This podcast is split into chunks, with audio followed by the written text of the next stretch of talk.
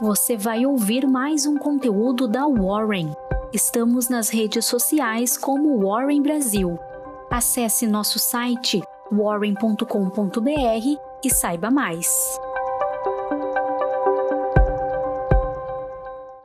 Olá, eu sou a Maria Fernanda Quelhas, analista de ações da Warren. Você está ouvindo a Warren Call, a melhor forma de começar o seu dia bem informado sobre o mercado financeiro.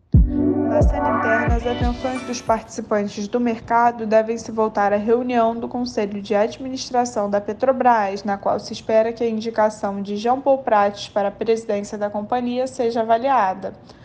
Ressalta-se que, mesmo que aprovada, restará pendente a nomeação formal pela Assembleia Geral de Acionistas.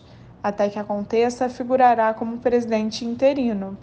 Além disso, os investidores devem se atentar à divulgação de dados econômicos nos Estados Unidos e ao início da temporada de resultados no Brasil, tendo a Cielo como estreante.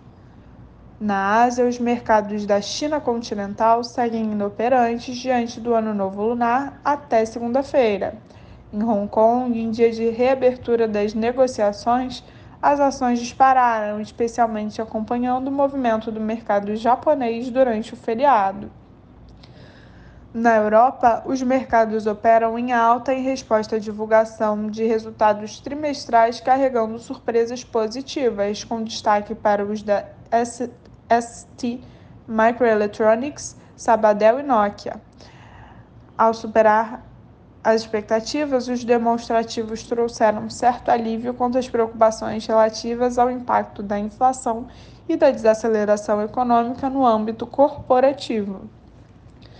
Por fim, nos Estados Unidos, os índices futuros operam em alta, enquanto os investidores aguardam os dados do PIB do quarto trimestre de 2022 visando entender os efeitos dos juros mais altos na economia.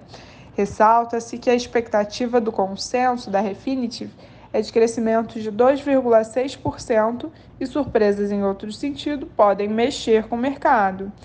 Paralelamente, os investidores devem acompanhar os números semanais relativos ao seguro-desemprego e a continuidade da temporada de resultados.